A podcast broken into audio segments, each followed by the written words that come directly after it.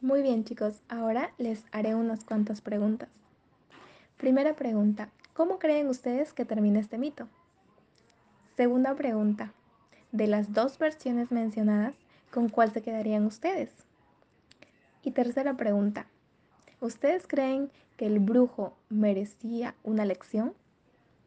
¿Cuál, según tu criterio, sería la lección? Hola chicos, bienvenidos. Soy su docente Amalia Saavedra Torres. Estoy muy contenta por tenerlos nuevamente en este espacio que compartimos todos nosotros para cultivar e incentivar el hábito de la lectura. El día de hoy les voy a relatar un mito peruano, cuyo nombre es el hombre oso.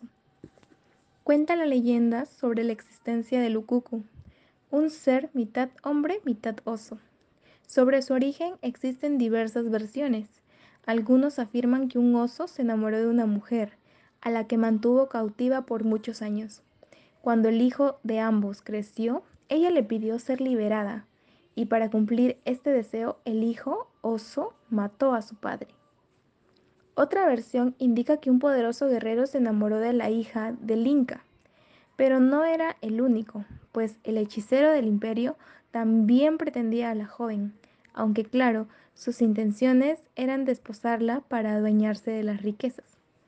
Cuando el brujo se entera de que la doncella correspondía los sentimientos del guerrero, decidió convertirlo en un oso de anteojos.